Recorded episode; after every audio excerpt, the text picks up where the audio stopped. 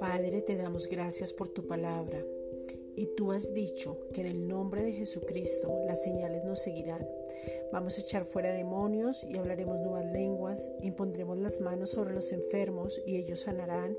Y hablamos porque creemos que esta palabra se cumple en nosotros.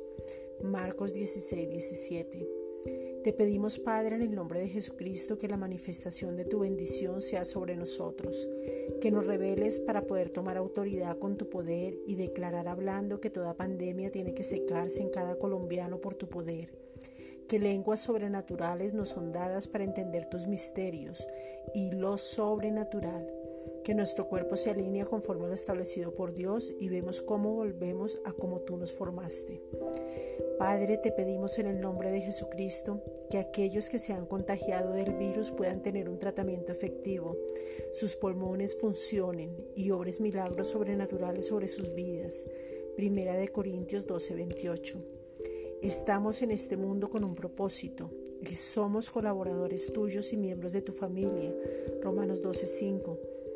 Por eso tenemos sabiduría práctica para vivir.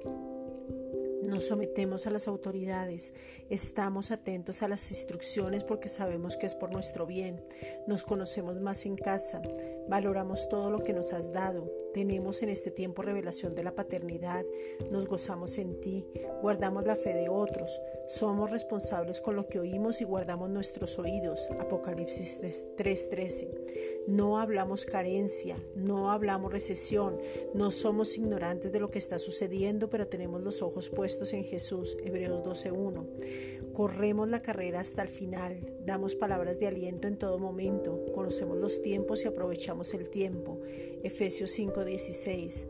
Vivimos una vida eterna y en abundancia. Juan 10:10. Somos edificados como cuerpo, conocemos nuestros derechos y en el nombre de Jesucristo ejercemos autoridad para que se cumpla la escritura, porque esta palabra corre y es glorificada y el Evangelio de la gracia es predicado porque es el poder para salvación. Romanos 1:16.